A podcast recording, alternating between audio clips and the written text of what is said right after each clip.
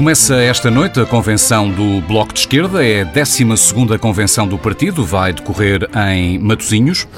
O historiador Fernando Rosas foi um dos fundadores do Bloco, esteve na sua formação em 1999, que resultou da aliança entre o PSR, a UDP e a Política 21. E independentes. E independentes. Eu era independente. Boa tarde, Fernando Rosas. Boa tarde. Está Boa tarde. em alta voz. 22 anos depois, hum, e olhando para o Bloco de Esquerda que temos hoje, era o partido que o independente Fernando Rosas tinha em mente? Era este o partido que projetava? É, repá, sim, quer dizer, eh, reconheço-me na- no atual eh, Bloco de Esquerda, apesar de não ter, e devo esclarecer os nossos ouvintes disso, não ter hoje nenhuma função dirigente no Bloco de Esquerda. Sou um aderente um, e um apoiante do Bloco de Esquerda, intervenho na vida política do Bloco de Esquerda. Eh, mas não tenho responsabilidades eh, e, e- e- o que posso dizer aqui é da minha exclusiva eh, responsabilidade. E o Bloco de Esquerda veio preencher um, um vazio decorrente de modificações profundas na sociedade portuguesa, posteriores à, digamos assim, à, em grande parte, à transformação do próprio capitalismo, da própria sociedade capitalista, a partir da queda do muro, a partir de, de transição dos anos 80 para os anos 90. Repare, houve muita coisa que mudou nestes 22 anos do ponto de vista sociológico, que é o, o operariado industrial em grande parte eh, desapareceu, porque as fábricas fecharam, eh, para dar lugar a um novo tipo de gente assalariada, que é a dos call centers, a dos supermercados, a, a das plataformas, há um novo tipo de pessoas, eh, eh, de precários, de trabalho assalariado precário, que não tinha representação no, no sistema político, porque os partidos da esquerda tradicional e os seus sindicatos representavam aquele operariado tradicional com contrato sem termo e certo, normalmente sindicalizados, e constitui-se uma enorme massa de gente que não tem sindicato, que não tem contrato, que tem trabalho de vez em quando e, e que tinha uma, um déficit de representação. Quer dizer, até porque os próprios sindicatos não estavam habituados a representar essas pessoas. E não só isso, quer dizer, eh, havia novas realidades sociológicas que não tinham resposta, não tinham representação política no sistema. Por exemplo, os direitos das mulheres a luta contra o chamado patriarcalismo, eh, a violência, a violência doméstica, eh, o, antirra- o racismo e o antirracismo, a discriminação dos imigrantes, o direito à interrupção eh, voluntária da gravidez, o casamento entre pessoas do mesmo sexo, enfim, havia um mundo de, de novas situações que careciam de, de, de representação. E, portanto, o Bloco de esquerda eh, apareceu candidatando-se a, a- a- responder a essa, esse espaço. Esse espaço. Que o espaço existia, eh, parece não haver dúvida, na medida em que o Bloco de Esquerda está aí há 21 anos e, e portanto, não, o mínimo que se poderá dizer é que não foi um fenómeno efêmero. Quer dizer, tem uma, tem uma base social que ronda atualmente os 8, 9, 10% de, do, do, do eleitorado e, portanto, correspondeu a uma realidade e, e- e procurado representar. Saber se isso vai, se isso vai, se, se- isso vai ter sustentabilidade a médio prazo. A médio prazo já teve, mas a longo prazo, mas isso é uma coisa que se verá do ponto de vista do, do futuro, mas que tem preenchido essa representação e, tem, e, e que tem preenchido, a meu ver, de uma forma satisfatória, eh, é o meu ponto de vista. E é um verdadeiro bloco ou ainda persistem tensões entre as várias correntes fundadoras? Não, o, o- o- o Bloco, eh, eu, eu acho a experiência do Bloco de Esquerda, mesmo em termos europeus, eu conheço alguma coisa dos outros movimentos das esquerdas europeias, é um fenómeno interessante, porque é um fenómeno de maturidade. Porquê? Porque eh, as várias sensibilidades da esquerda, chamemos-lhe assim, à esquerda do Partido Socialista, à esquerda do campo socialista, compreenderam que ou se juntavam e entendiam na base de uma plataforma comum, ou desapareciam, ou, ou, ou esfumavam-se, eh, não é?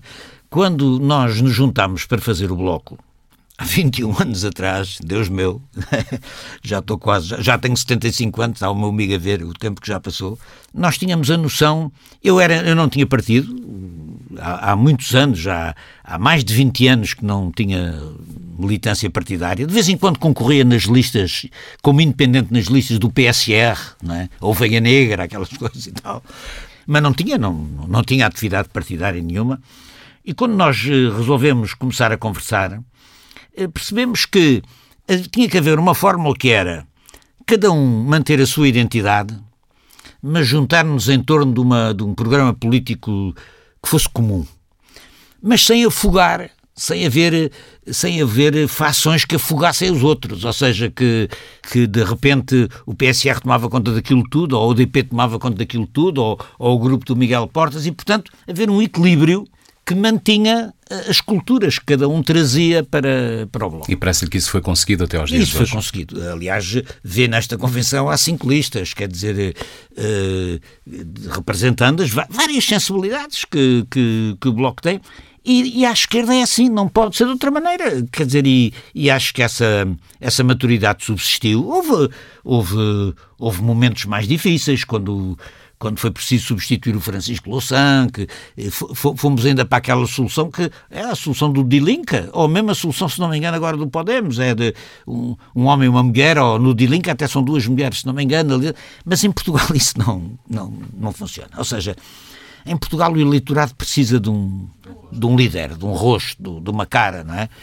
E, e, portanto, houve aquele período difícil com o João Semedo, enfim, e com a, e com a Catarina, e, mas isso acabou por se resolver bem. Acabou por se resolver bem, e, e eu acho que a Catarina tem sido. A Catarina é uma coordenadora jovem, que relativamente jovem, não é? Mas que aprendeu depressa, fez depressa como, como dirigente e é muito expressiva e, e tem feito muito bem o, o, trabalho dela. E devo dizer que mesmo estas listas que concorrem a esta convenção, do que eu li, dos papéis que foram circularam, distribuíram-se, houve, houve debates, etc., em nenhuma delas vi nenhuma contestação à, à liderança da, da, uhum. da, da Catarina. Mas dizer... vamos agora aos números. O Bloco perdeu ainda assim 50 mil votos nas últimas eleições legislativas e 300 mil nas últimas presidenciais. Eh, que explicação encontra para esta perda do eleitorado? Bom, nas presidenciais, claramente, porque houve uma parte do eleitorado que votou ou na Ana Gomes ou no Marcelo Rebelo de Sousa. Isso não, sobre isso não há dúvida nenhuma. E porque a nossa campanha também eh, foi uma campanha esforçada, eh, por parte da Marisa Matias, muito esforçada, mas, eh, mas pronto, a própria Marisa era amiga do, do, do, da Ana Gomes, hesitou, aquilo. Enfim, foi uma, uma campanha difícil, era uma campanha difícil e uma parte do, do eleitorado do Bloco, mesmo do eleitorado core do Bloco, votou na Ana Gomes e votou no, no Marcelo uhum. Sousa. E, e Quanto admite... aos outros, à, à, à eleição anterior. Uhum. A eleição anterior há uma parte do eleitorado do Partido Socialista que regressou ao Partido Socialista. Isso parece-me evidente. Ou seja, a geringonça, sobretudo na primeira legislatura, eh, foi um. Não, correu bem do ponto de vista do eleitorado de esquerda e, portanto, eh, eh, há uma parte do eleitorado que votou no Bloco em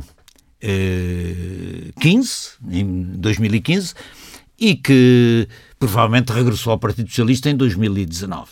Hoje estamos estabilizados ali à volta nas sondagens, pelo menos as sondagens são o que são, é? mas estamos ali entre os 8% e os 10%. Pronto, não é enfim, um resultado, uhum. vamos ver. Falou, falou da geringonça, admite que a formação da geringonça e o apoio do Bloco ao governo do PS pode ter sido o catalisador desta quebra eleitoral do partido? Eh, sim, não, não sei, eu tenho dúvidas sobre isso. Há, de facto, tem-se escrito sobre isso. Eu, eu fui um grande simpatizante da, da solução da geringonça. Ah, acho que era a maneira de. Era a maneira de haver uma política diferente relativamente à, à política que se trazia do período da Troika, não é? E acho que. E acho que o Bloco esforçou-se genuinamente porque aquilo uh, corresse bem, não é? Uh, é preciso dizer, aliás, que quem acabou com a geringonça foi mais o próprio Partido Socialista, que a certa altura achou que era, mesmo tanto, tanto próximo da maioria absoluta, achou que não precisava, não precisava das alianças anteriores para, para vingar. E, portanto, podia pescar a linha, enfim. Eh, e, e, enfim, e as coisas não têm corrido bem, acho eu. Agora, eh, há uma parte do eleitorado que apoiou o Bloco de Esquerda em 2015, que em 2019 eh, uh, foge. Uh, nós mantivemos os 19 deputados, mas perdemos, de facto, votação. Mas, enfim, é, andamos à volta. Em, 1900, em 2019 tivemos 9, tal por cento, agora 9, tal. Do outro tínhamos sido 10,1, portanto andamos ali à volta eu acho que o score do Bloco, em termos de, de sondagens, anda ali à volta dos.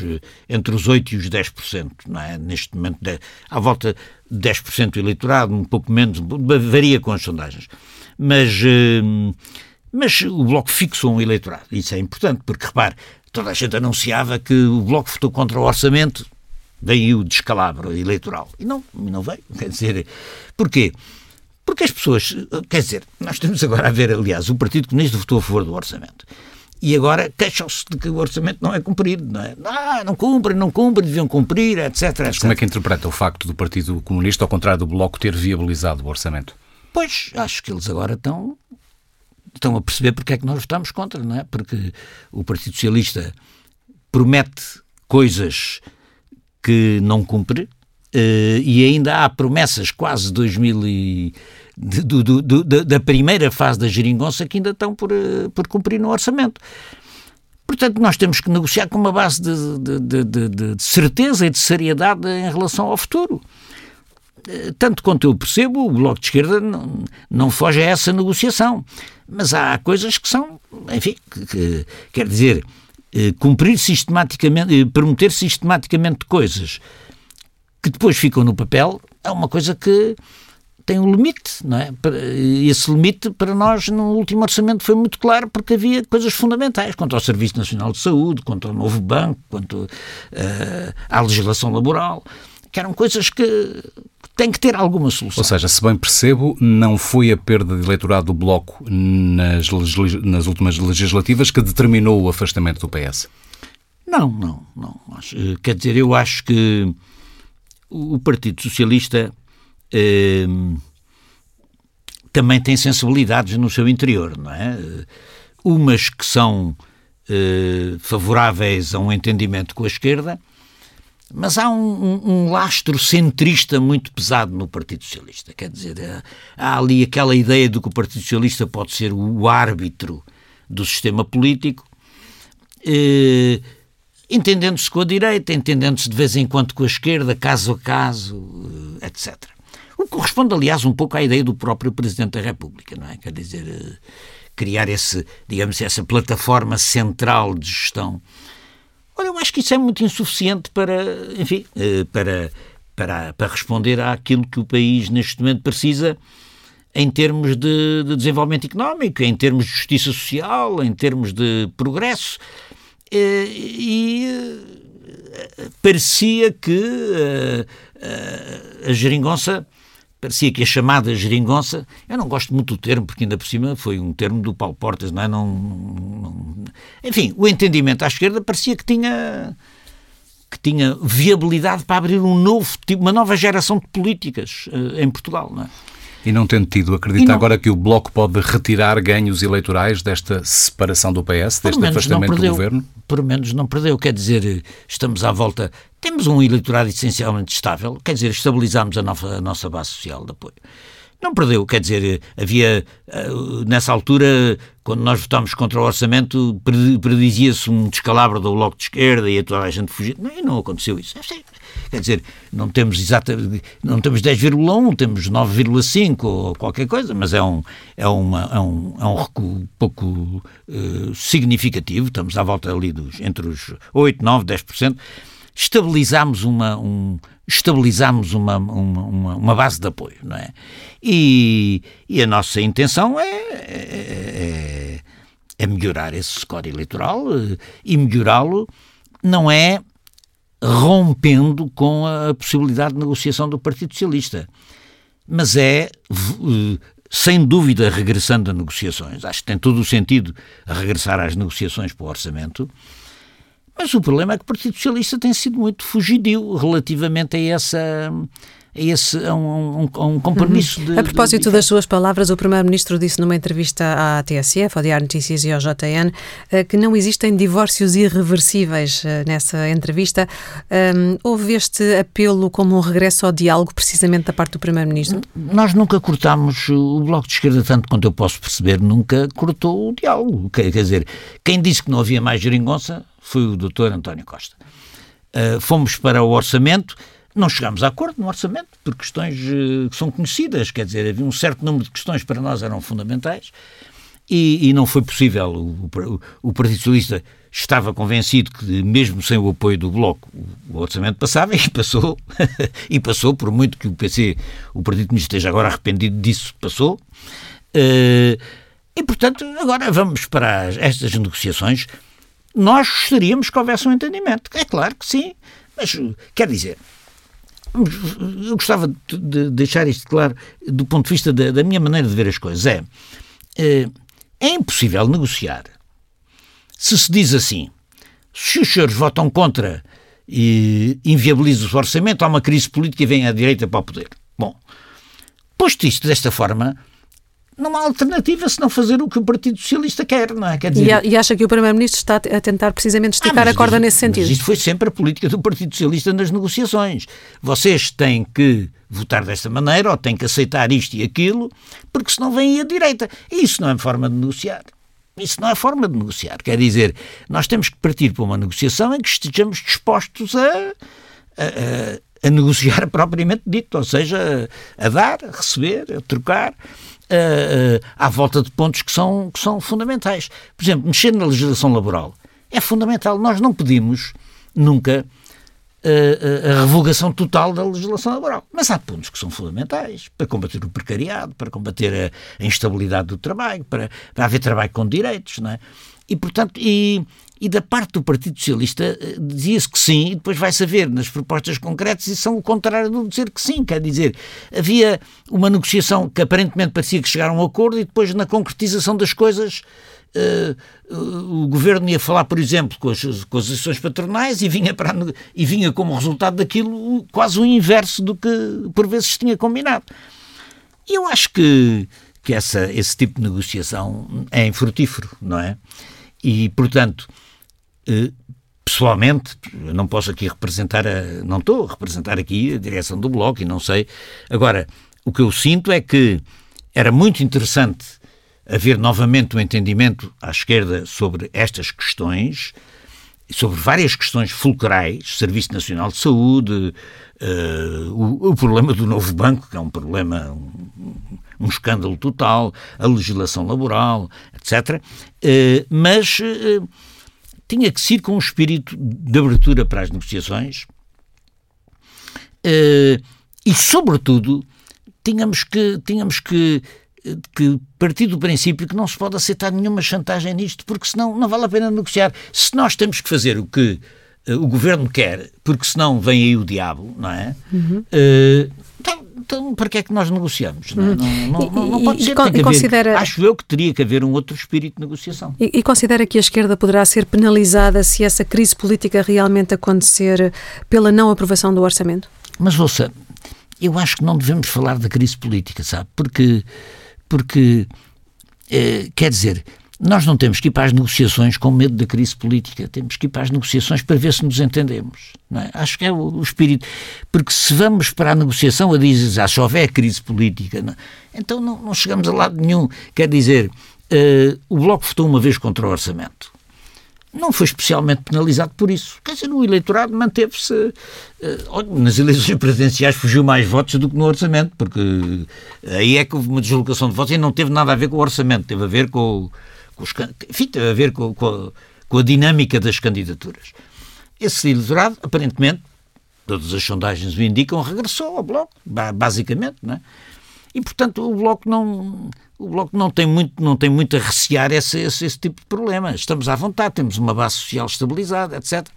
Uh, agora, o, o, interesse à esquerda, o interesse das esquerdas na esquerda, é tentar chegar a um, um entendimento que signifique mudança real. Ou seja, que signifique um outro modelo eh, de desenvolvimento económico, de saúde pública, de escola pública, etc, etc.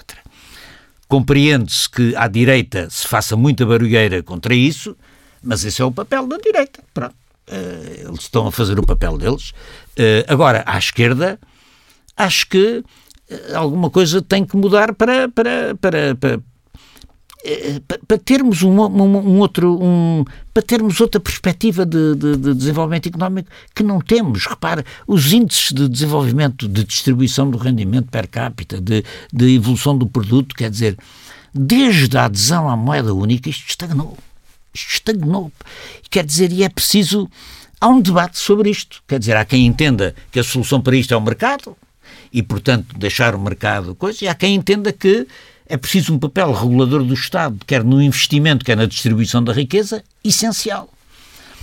Como calculo, estou do lado dos segundos. Uh, e acho que à esquerda, de uma forma geral, está-se.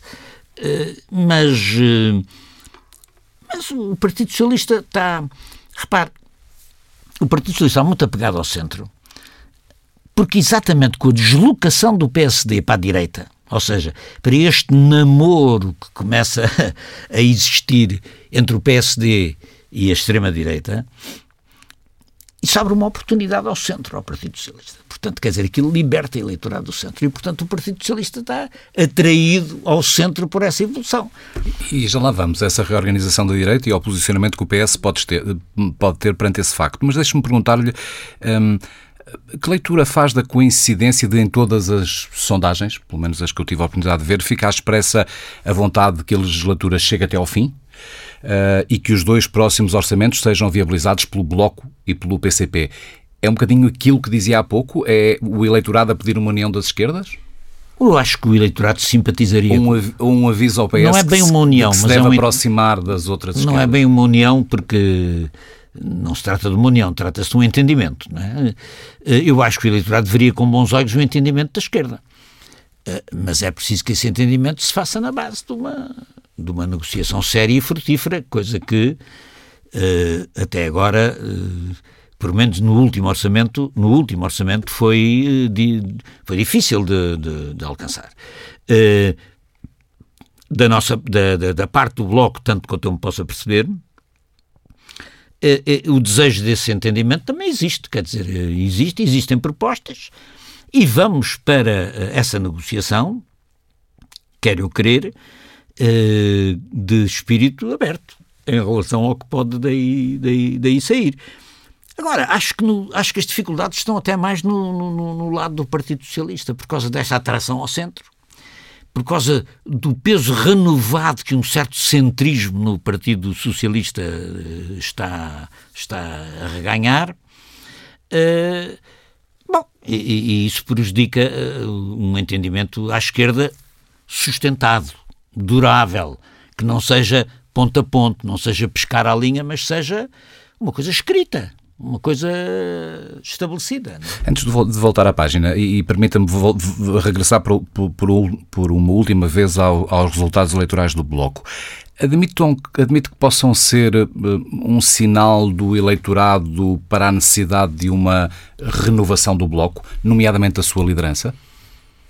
Não creio. Acho que eh, os resultados eleitorais do Bloco são, do ponto de vista das uh, legislativas, que são as eleições enfim, mais determinantes, são estáveis e são estáveis e são estáveis desde 2015 com algumas variações, mas são estáveis e, e são e têm correspondência com as sondagens até agora emitidas. Estamos estamos ali à volta dos 10%.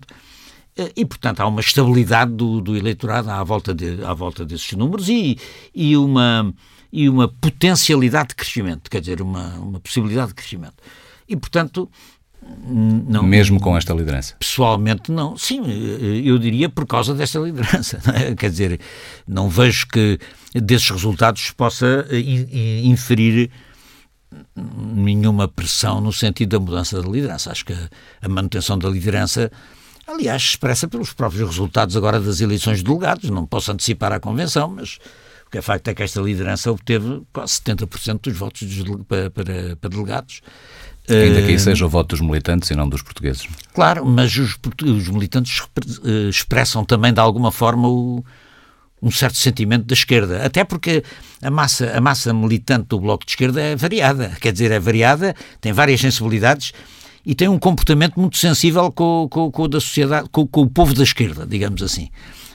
Viu isso nas eleições presidenciais, é? quer dizer, há, houve muito aderente do Bloco de Esquerda que foi votar uh, noutros candidatos. O Bloco, o bloco funciona muito, é um termómetro muito sensível das, das sensibilidades da esquerda na esquerda.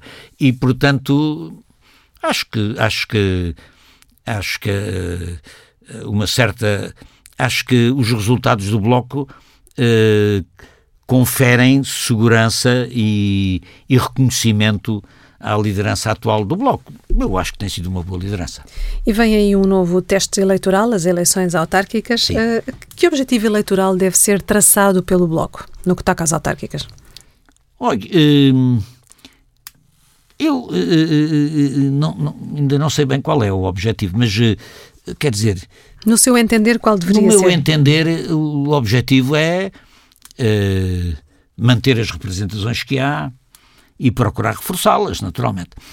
Sabe, isto nas eleições autárquicas há um problema sério, que é o Bloco é um leite de câmara, ou seja, é um, chega tardiamente às eleições autárquicas. Isso é um, isso a, a, a história ensina e, o, e a experiência histórica das eleições eleitorais em democracia, as eleições autárquicas em democracia, mostra que os leite-câmaras têm dificuldades em entrar. Porquê? Porque a eleição autárquica é muito personalizada, em presidentes de Câmara, em presidentes de junta, pessoas que estabelecem relações particulares com o seu eleitorado e que não são fáceis de, de substituir. Uh, e, portanto, essa, o Bloco tem tido tradicionalmente alguma dificuldade de penetração nessa, nessa lógica das eleições autárquicas. E não é de um momento para o outro que isso vai, que isso vai mudar. Nós, eh, em Lisboa, elegemos um, um vereador na, na, na eleição anterior, o que já é uma. O que, o que exige em Lisboa uma percentagem eleitoral já com algum significado. Esperamos, espero que se possa manter. Eh, temos que, ainda não conseguimos entrar com o vereador no Porto, eh, era, era, era uma aspiração poder fazê-lo, e pronto, é, é, quer dizer, não temos aspirações grandiosas em matéria de eleições autárquicas, mas uh, penso que temos feito um excelente trabalho em Lisboa, na autarquia de Lisboa, nomeadamente nos domínios do social e da educação, que eram os pelouros que tinha a variação a nossa variação lisboeta. Tivemos um entendimento com o Partido Socialista que se manteve na Câmara de Lisboa, eh, apesar da, da, questão do orçamento e, e, do PS ter saído da geringonça, manteve-se.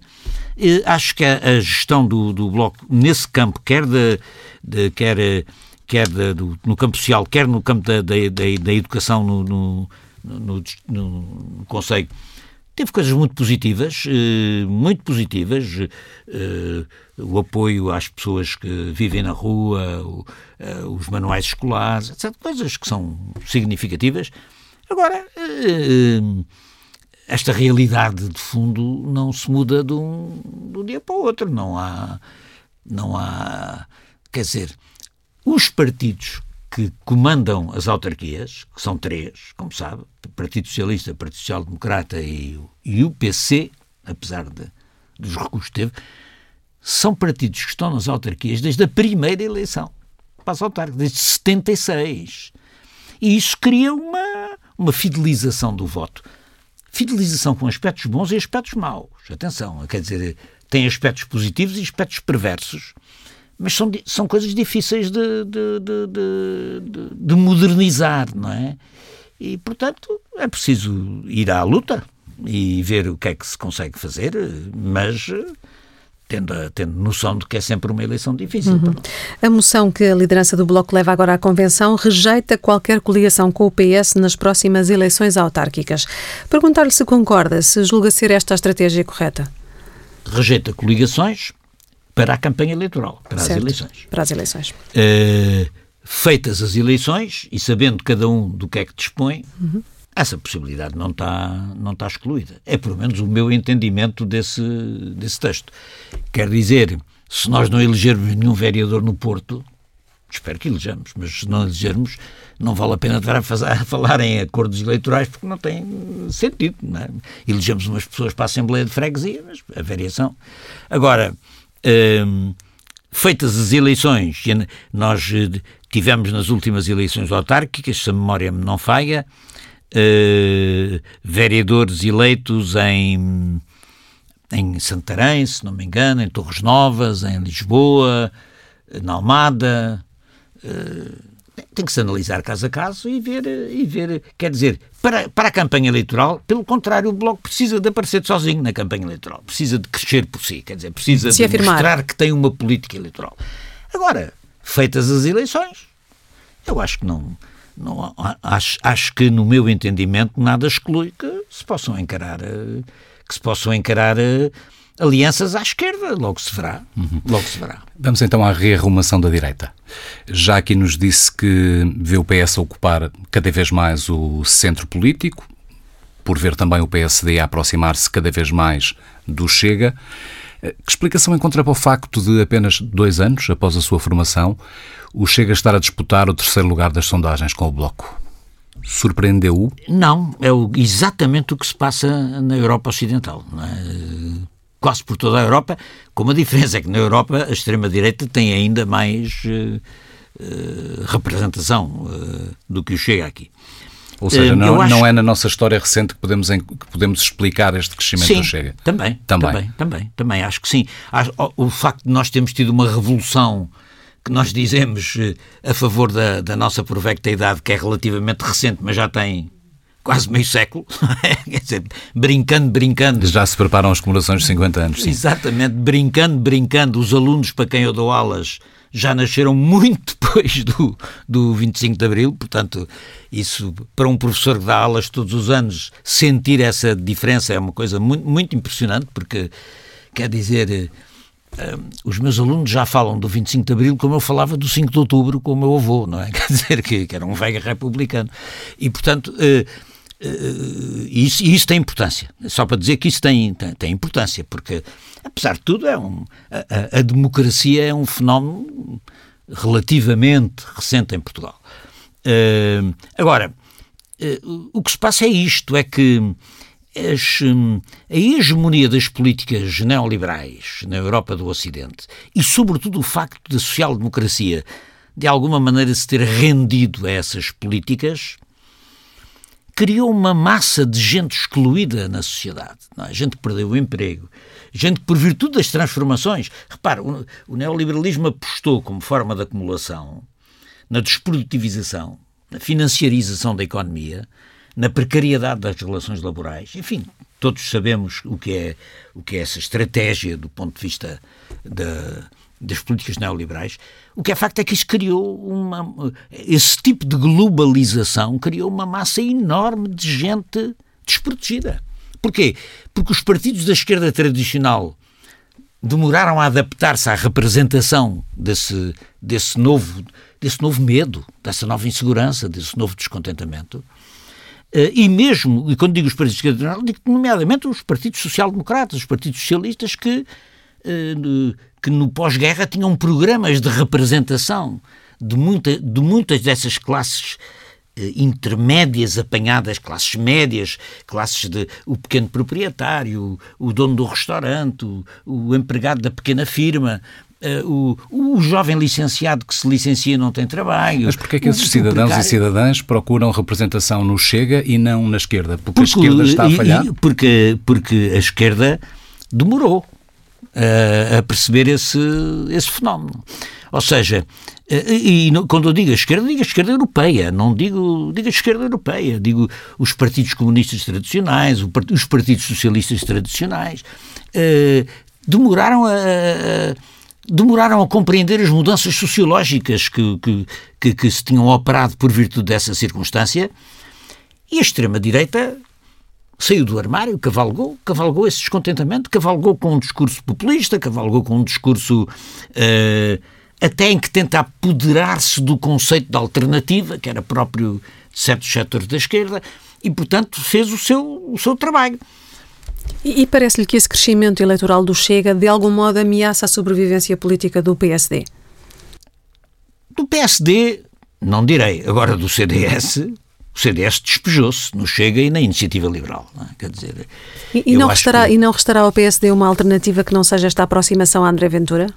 Eu acho que o PSD, eu acho que o que se tem verificado na direita é que há setores da direita, quer do PSD, quer do CDS, que são contra essa, enfim, aquele manifesto, eh, mas há um manifesto de intelectuais eh, que eu diria que estão relativamente isolados na, na direita, não é? Que são aqueles eh, os quadros intelectuais que se manifestaram contra a aliança com a extrema-direita. Agora, repare, estes partidos da direita tradicional, como o PSD, são partidos clientelares, ou seja, o PS também, mas o, à direita são o que é que significa isto? Significa que tradicionalmente são partidos onde a ideologia pesa pouco eh, e onde é muito importante a gestão do poder para a distribuição dos lugares que atraem o seu, digamos assim, o seu eleitorado principal, não é? Se estão muito longe, muito tempo fora do poder, há um grande problema. Porque os seus, uma, digamos assim, a elite dos seus apoiantes tende a fugir para quem lhes dá emprego, não é? E, portanto, estes partidos não podem estar muito tempo fora do poder. A alternância para eles é uma questão quase de sobrevivência política. Ora, eles fazem as contas e, portanto, aqueles votos do Chega, sejam 5% ou 6%, eh, eh, são votos eh, que contam. E, portanto, há uma, digamos assim, há uma. Há, há, há duas coisas, ao mesmo tempo, uma certa radicalização política, uma certa ideologi, ideologização para a direita, a direita fica mais à direita, e, e, um, e uma espécie de oportunismo político, que é contar com aqueles votos para poder vir a ser uma alternativa. Uh, eu acho que o, Chega tem uh, três tipos de votantes. A direita dos partidos tradicionais, que finalmente encontrou o seu partido e, portanto, abandona o voto no PSD ou no CDS para votar no Chega. Uh, e atenção, no voto no PSD são para aí uns 10%, dizem os estudos, anda ali à volta, pode ser qualquer coisa como 10% do eleitorado. Uh, o, CDS, então, nem se, nem se fala, não é? Estamos a falar de um partido que, que já, teve, já teve o seu líder como vice-presidente do governo, vice-primeiro-ministro, e que neste momento anda à volta de 1, 2%, no, na, pelo menos nas sondagens. Uh, e depois tem, tem o voto dessas, de, enfim, dessa uh, extrema-direita dos partidos tradicionais que agora se reconhece no Chega, e tem o, o voto de, de, classes intermédias, de, daqueles setores intermédios que ficam, eh, que ficam eh, de alguma forma abandonados na crise.